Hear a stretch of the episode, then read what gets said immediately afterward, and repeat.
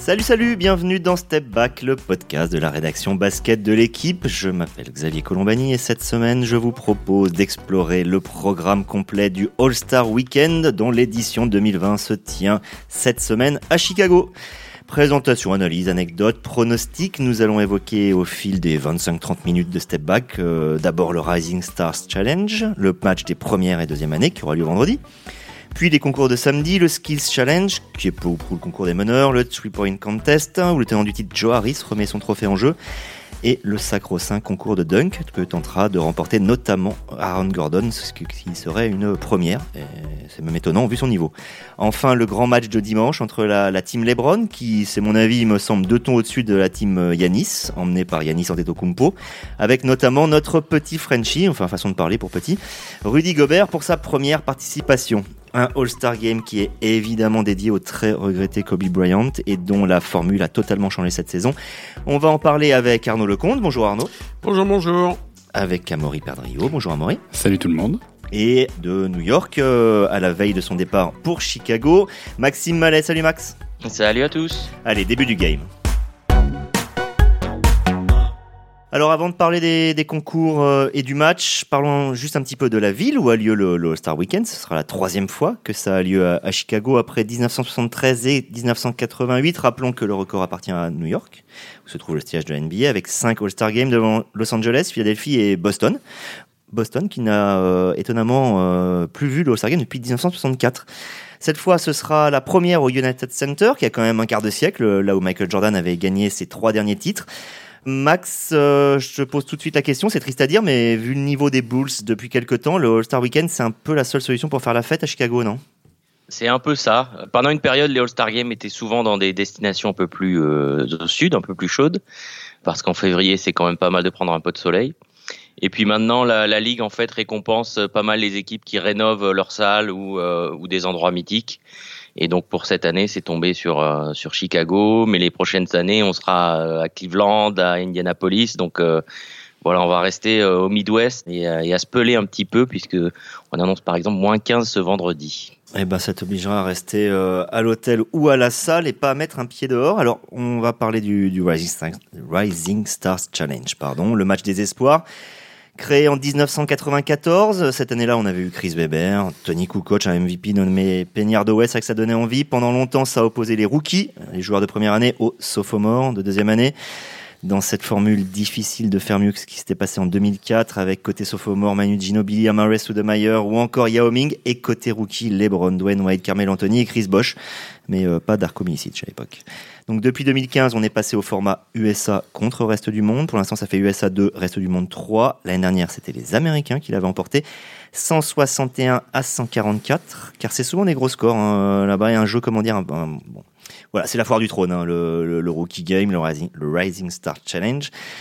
Pourtant, Arnaud, je trouve que cette formule USA Reste du Monde, c'est une bonne initiative. On y avait pensé pour le All-Star Game, ça s'est pas fait. Là, pour euh, le match des rookies, il n'y a jamais trop de joueurs qui ont été faits pour faire le nombre. Ça correspond à la réalité de la NBA aujourd'hui.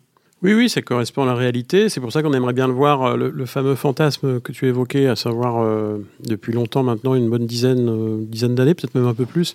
L'idée a été défendue euh, de par le monde de, créer, pourquoi pas, un, All-Star Game euh, New Age euh, qui mettrait aux prises en effet les, meilleurs Américains aux meilleurs non-Américains étrangers. Alors ça s'est traduit finalement sur, le, sur le match de lever de rideau, en somme, du vendredi soir avec les jeunes joueurs. Bon, comme tu te dis, c'est un peu la foire du trône. Euh, les quelques rares occasions que j'ai eues de jeter un œil à cette rencontre m'ont pas donné euh, très envie de, de, de poursuivre l'expérience parce que, bon, bah oui, il n'y a pas de, toujours pareil, quoi. C'est de la NBA caricaturale, pas de défense notamment. Je te coupe. Cette année, il y a en même temps Jamorant et Zion Williamson dans l'équipe américaine. Ça, ça donne pas envie?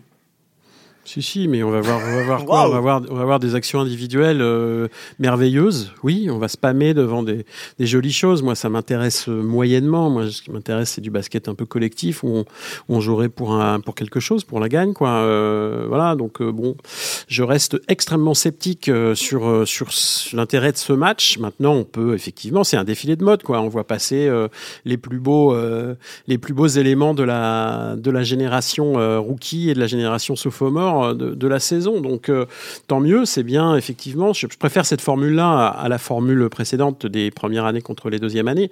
Mais bon, voilà, ça s'arrête là. Après, moi, j'aimerais vraiment que voilà que le débat sur le match du dimanche, le grand match, le, vrai All-Star dans une formule étranger contre américain, ben, j'aimerais beaucoup que ce débat-là avance, même si il existe pour mille pour mille raisons. Je sais très bien que c'est très compliqué et qu'on n'est pas à la veille de l'avant-veille de le voir euh, survenir. Arnaud, je reste avec toi sur un point. Cette année, on a pas moins de 4 Canadiens. C'est la première fois qu'il y a autant de, joueurs du même pays.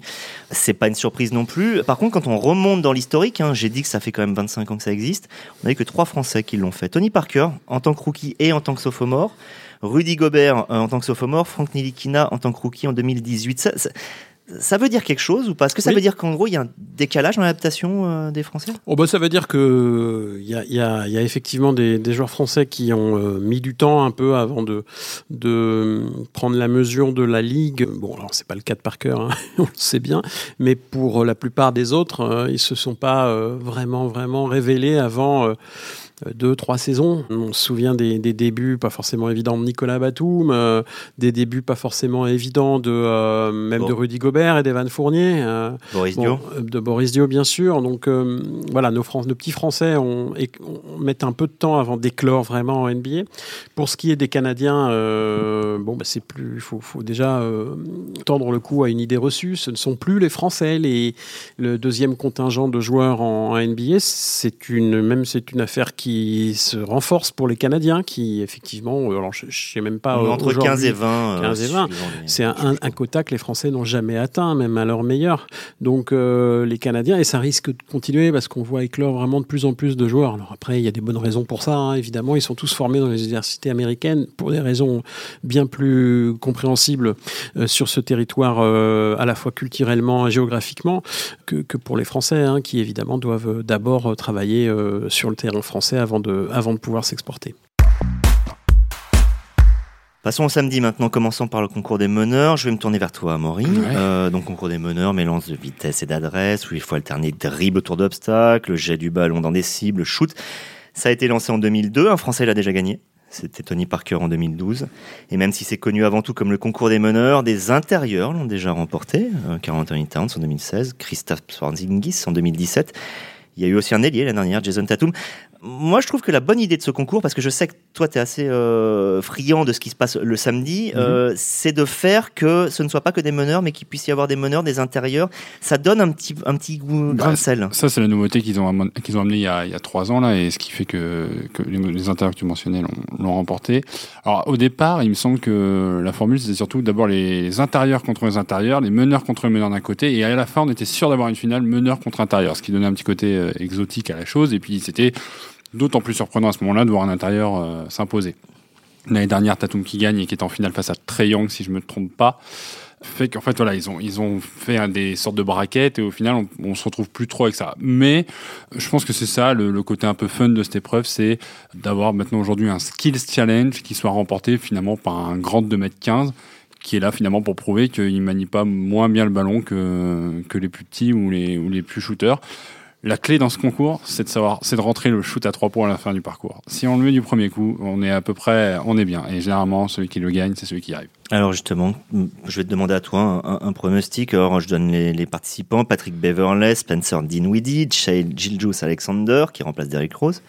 Et puis côté ailier intérieur, Bama Bayo, Chris Middleton, Demantas Sabonis, Pascal Siakam, Jason Tatum. Est-ce que tu mettrais une pièce sur l'un Moi j'ai, parce qu'on a un petit concours de pronos interne euh, dans la rédaction. Euh, moi je mets ma pièce sur Middleton parce que justement c'est un Chris peu. Chris Middleton et Milwaukee Bucks. Ouais, parce que parce que bah manie bien le ballon, parce qu'il faut aussi pouvoir mettre la passe dans le dans le dans le réceptacle euh, dédié et puis ensuite le shoot, le 3 points donc, et puis il court vite donc voilà, c'est ma pièce sur lui. Après euh, le Skills Challenge, le concours des trois points, là on est dans le traditionnel, les souvenirs de Larry Bird, de Craig Hodges, le shooter des Bulls, même si ça remonte. Un concours euh, très excitant, je trouve, dans sa façon d'être construit, euh, qui a été gagné par des stars comme Dirk Nowitzki, Ray Allen ou, ou Stephen Curry. C'est ce qu'on remarque chaque année, c'est qu'il y a des grands noms qui participent. On a des joueurs comme Curry, Harden, Durant, Lillard, Irving qui, qui, l'ont fait. J'ai l'impression qu'il y a ça a gardé un certain prestige qui entoure. T'es d'accord, Max, avec ça, que le concours des trois points, c'est quelque chose qui, voilà, c'est c'est pas le skill challenge, c'est vraiment un niveau au-dessus. Oui, c'est. Puis il y a eu quelques quelques éditions récentes où finalement le concours à trois points était presque plus intéressant que que le concours de dunk. Donc euh, c'est aussi euh, bah, c'est aussi le fruit de, de ce que la ligue est maintenant, avec de plus en plus de joueurs euh, qui qui tirent à trois points euh, avec des volumes hallucinants. Si on y réfléchit bien par rapport à il y a 10 ou 15 ans, donc ça ça suit un peu aussi cette, cette évolution là. Et oui, il y a, y, a, y a tous les, enfin, il y a des joueurs, il y a Trey Young là, donc il y a toujours des joueurs qui euh, qui parlent au grand public, parfois plus que dans le concours de dunk où euh, voilà, des fois on se retrouve avec des joueurs qui sont pas forcément euh, titulaires, voire même dans la rotation de leur équipe au concours de dunk parce que c'est ceux qui ont qui ont le, le meilleur jump, le plus spectaculaire à ce niveau-là. Donc voilà, c'est un vrai moment fort de, de la soirée après euh, après le, tour de chauffe du concours des meneurs, sur lequel à titre personnel je mettrais une petite pièce sur Spencer Dinwiddie parce qu'il avait gagné en 2018, il avait été très énervé de pas être réinvité en 2019. Et là, il revient, il, va être, euh, il va être chaud. Eh ben, on va rester sur les pronos justement pour le 3 points. Je vais revenir avec toi, Maurice. Je donne juste la liste. On a Joe Harris, le shooter euh, international des Nets, qui était à la Coupe du Monde, qui avait gagné l'an dernier sa première participation. Il a en face de lui cette année Trey Young, Buddy Hield, Duncan Robinson, un joueur méconnu de Miami, Zach Lavine, qui peut tenter de devenir le premier à gagner les dunks et les 3 points. Devontae Graham, la révélation de Charlotte, le laiton Davis Bertans. Euh, pour l'instant, on a Damien Lillard forfait, peut-être remplacé par Booker si Devin Booker vient au All-Star Game, on ne sait pas encore. Amaury, toi, tu pronostiques? De façon assez étonnante, je tenterai Davis Bertans. Parce que faut pas, enfin, faut pas Arnaud oublier- aussi, j'ai l'impression. ouais, Oui, oui, oui, bien sûr. Mais parce qu'en fait, Pour lui. Le, le concours de dunk, le concours de dunk, faut pas oublier que c'est pas un concours de, euh, pardon, concours de de shoot à trois points. Faut pas oublier que c'est un, c'est un concours euh, pied dans le- les pieds dans le ciment Voilà. et répétition de shoot. Il y a personne pour venir s'opposer, mettre la main, etc. Et Bertens, en fait, c'est un joueur de série. En plus de ça, ils ont l'évolution du concours fait que les joueurs peuvent choisir le, le rack ou les paniers qu'on double, ils le placent où ils veulent sur le terrain. Donc ils peuvent commencer par ça, finir par ça, commencer par le bout qu'ils veulent. Donc au final, c'est voilà. Moi, je pense que c'est un joueur en plus euh, réussi 42,4% cette saison à 3 points en NBA. Donc euh, c'est le cinquième joueur qui met le plus de paniers à 3 points euh, cette saison. Ce qui est d'ailleurs assez appréciable dans ce concours, c'est qu'ils sont tous à peu près dans le top 15 de la ligue en termes de paniers marqués par match, à part euh, Joe Harris. Mais ouais, Davis Burton, c'est un peu mon, coup de cœur. Alors maintenant on va passer au concours de dunk, grand moment historique de, l'histoire du, du All-Star Game, des duels Wilkins-Jordan des années 80, à celui qui avait marqué les esprits entre Zach Lavine et Aaron Gordon. En 2016, c'était Lavine qui avait gagné, donc Gordon qui le fait cette année n'a encore jamais gagné, c'est presque étonnant. Là, pas de long discours, hein, je me tourne directement vers toi Arnaud. Est-ce que ce concours vaut toujours qu'on s'excite? Et sincèrement, est-ce que tu... Je, sais qu'il y a l'idée que peut-être on invite des non-professionnels, t'en penses quoi de ça?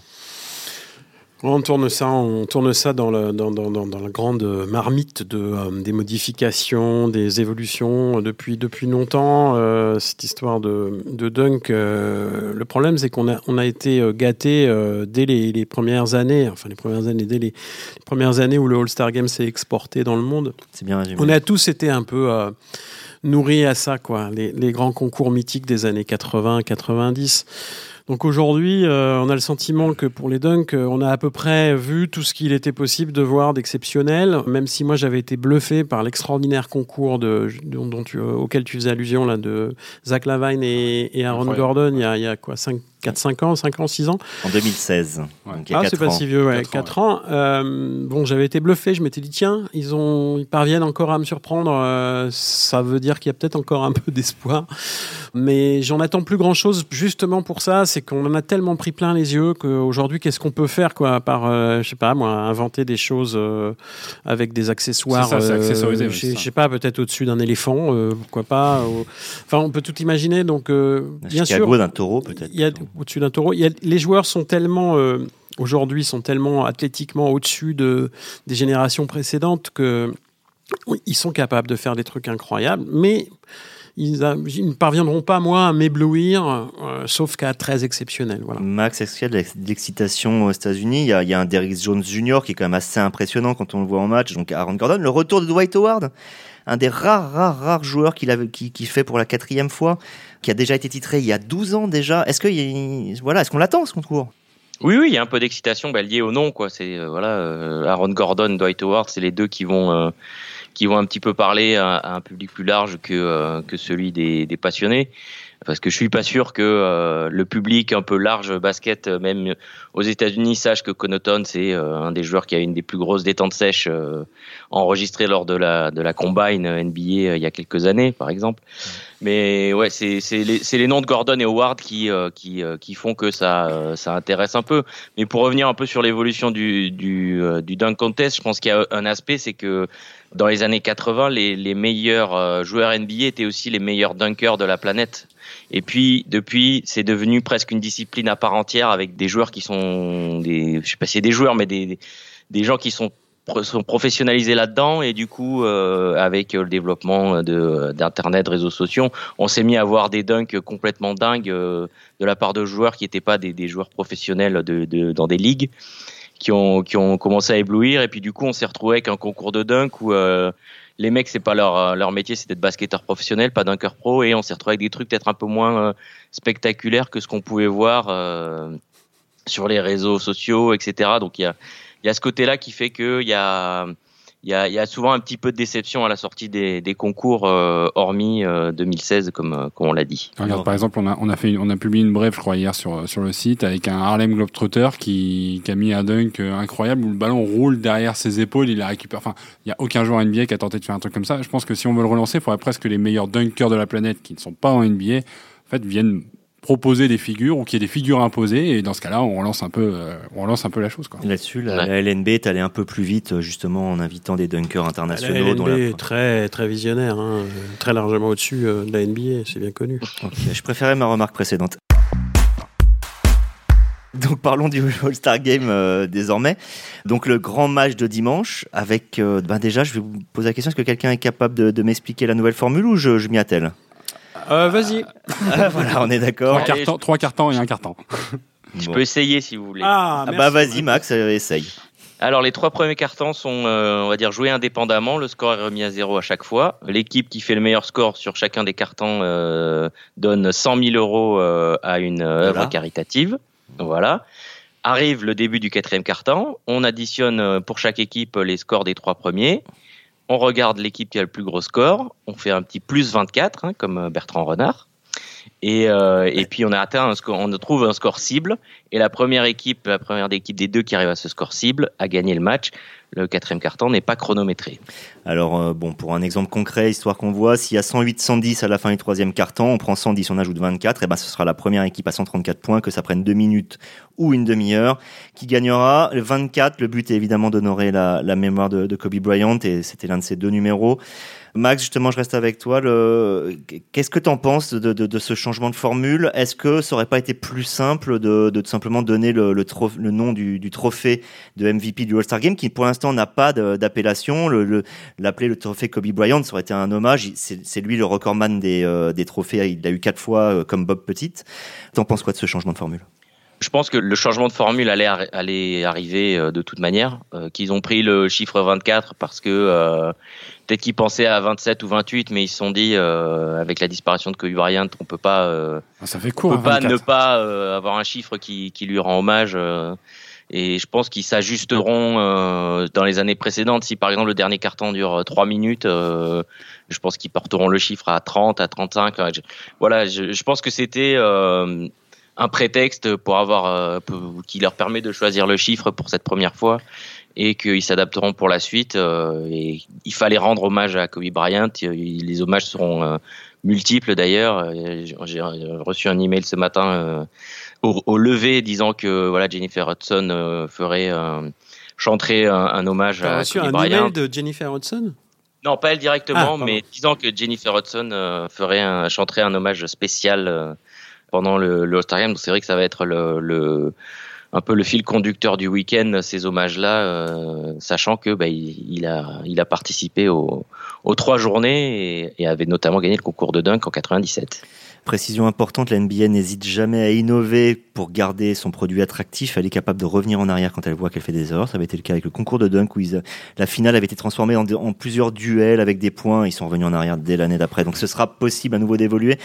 Amaury, je t'ai entendu réagir à un moment. Euh, 24 points, c'est court pour le dernier ouais. carton. Mais alors, 24 points en mode All-Star Game ou 24 points en mode on se met enfin à défendre parce que ça change tout? Faut pas rêver. Enfin, il y aura peut-être un entre, un entre les deux, mais aucune des, des, stars NBA va aller prendre le risque de se donner à fond sur une fin de match, alors qu'on aura joué, on aura joué trois premiers quarts euh, déjà, euh, voilà, bon, de façon plutôt régulière.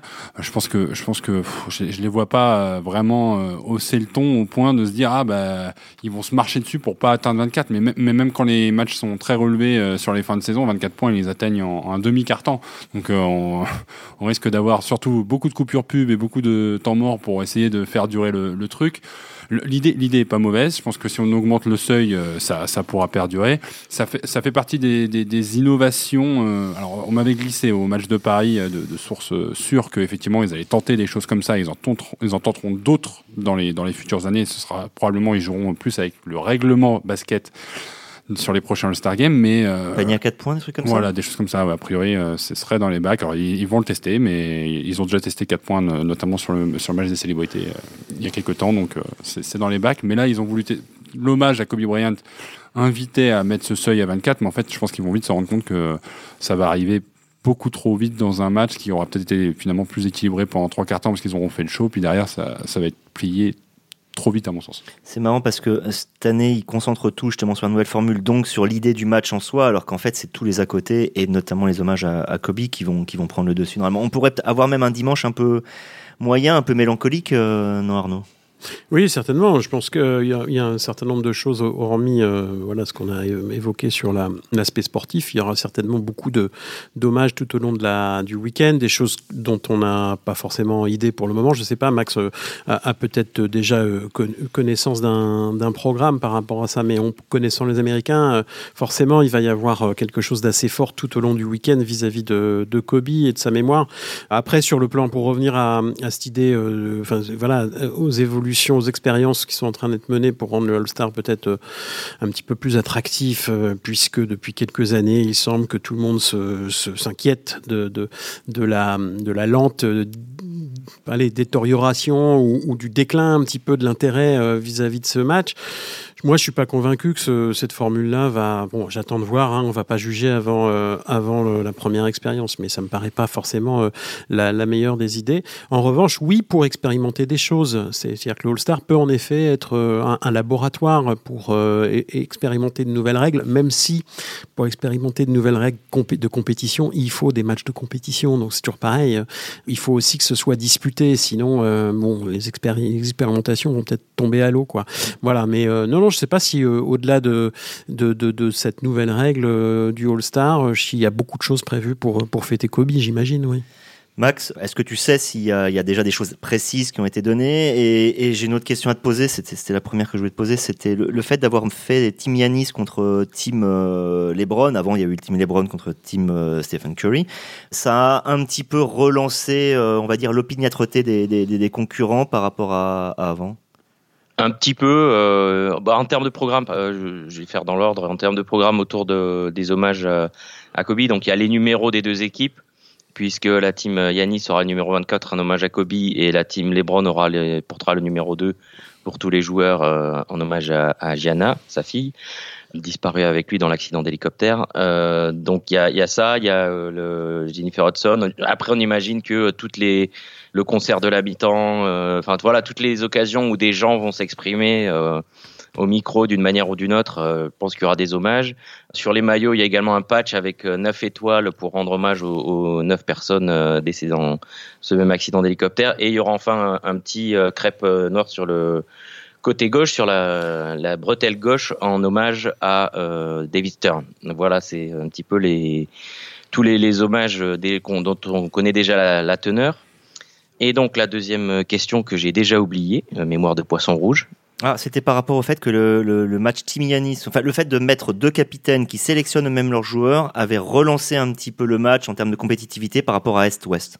C'était mon sentiment l'an dernier. C'est vrai qu'on était sur les deux. Amaury trois dit oui aussi, je précise ouais. ici. Sur les deux trois années d'avant, on était vraiment sur. Euh, il euh, y avait aucun intérêt. Il y a eu une année où euh, le but c'était de faire marquer 50 points à Anthony Davis parce qu'il jouait à domicile. Il a mis 52. Euh, voilà, donc euh, on était vraiment euh, sur euh, Steph Curry qui se jette au sol euh, pour faire la planche pendant que Antetokounmpo va au dunk. Bon, c'était marrant, mais ça fait pas ça fait pas non plus un spectacle captivant. Et l'an dernier, il y a eu un peu plus d'intensité, c'est vrai. Par contre, il y a eu moins de moins d'audience au niveau au niveau américain. On avait perdu quelques téléspectateurs d'une année sur l'autre. Donc il faudra voir si cette année relance relance un petit peu les choses en termes d'audience. D'autant que c'est assez déséquilibré à Maury. si on regarde par exemple le 5 de la team LeBron, Lucas Doncic, James Harden, Kawhi Leonard, LeBron James, Anthony Davis. C'est euh, trop. C'est trop. C'est on est même assez hallucinant. Et, c'est ce qui fait que, par exemple, personnellement, je, je parierais peut-être sur la team Yanis parce qu'il y a trop de star power entre guillemets dans, la team LeBron comment ça va voilà comment ils vont vouloir se partager la balle ou pas je pense que je pense je vois très bien euh, une team Yanis un peu plus euh, européenne un peu plus euh, africaine surtout puisqu'il a sélectionné Joel Embiid et Pascal Siakam et deux Camerounais voilà je trouve que cette, cette équipe là aura peut-être d'ailleurs plus envie de montrer qu'elle est capable d'aller d'aller renverser l'équipe favorite finalement. Donc bah, est-ce que voilà rien que ça déjà ça va pas favoriser l'intérêt du match mais bon effectivement quand on regarde la team LeBron, sur le papier, on est, on est sur la définition même du All-Star Game, c'est les étoiles plein les yeux. Si on remplace Damien Lillard par Devin Booker, on est, on est sur une équipe de purs attaquants, 5 euh, plus euh, tout ça. Quoi. Donc, ouais. Ou qu'on le remplace pas d'ailleurs. c'est les mêmes.